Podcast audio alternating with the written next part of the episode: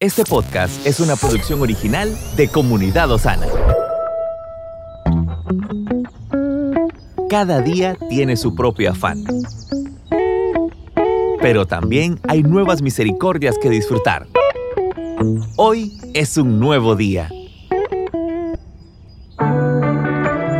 Muy buenos días amigos y amigas, qué gusto poder conectarnos en este momento y utilizar esta plataforma para poder compartir una reflexión que pueda edificar nuestras vidas. Estamos iniciando un nuevo día y creemos que la misericordia del Señor es nueva para nosotros. Quiero recordarle que si todavía no lo ha hecho, pueda valorarnos porque de esa manera nosotros podemos llegar a más personas. Y si este contenido está siendo de bendición para usted, por favor compártalo con todos sus contactos.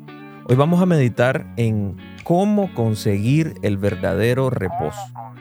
el verdadero reposo.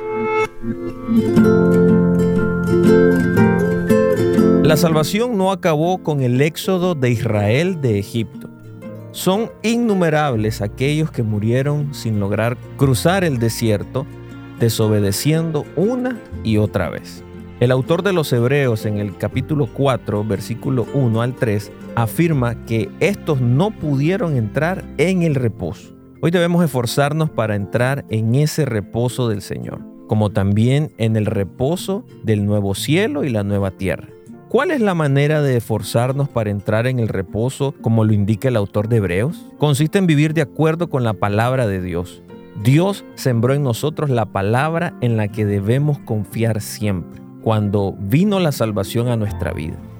Es decir, que nos permite gozar de la vida eterna si vivimos acorde a los principios establecidos en su palabra.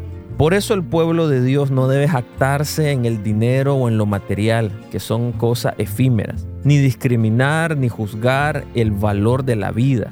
Tampoco deben usar sus lenguas para herir a los demás, sino más bien debemos reconciliar a través de la palabra de Dios.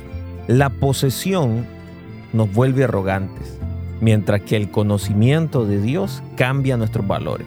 Por lo tanto, debemos cederle nuestro lugar al Espíritu Santo constantemente para que obre la palabra de Dios en nuestros corazones. De este modo, cuando las cosas no salgan como nosotros lo deseamos, debemos confiar aún más en la providencia de Dios y esforzarnos por entrar en el verdadero reposo sin distraernos. Cuando enfrentemos la prueba, recordemos que al final del camino el Señor traerá descanso y el verdadero reposo. Dios le bendiga. Estuvo con usted Moisés Torres. Le recuerdo este domingo 8 de la mañana, 11 de la mañana y 5 de la tarde. Le esperamos en Osana Central. Estamos en tu plataforma favorita. Recuerda que puedes escucharnos en Spotify, Apple Podcast, Amazon Music y Google Podcast. Compártelo y sé de bendición a los demás.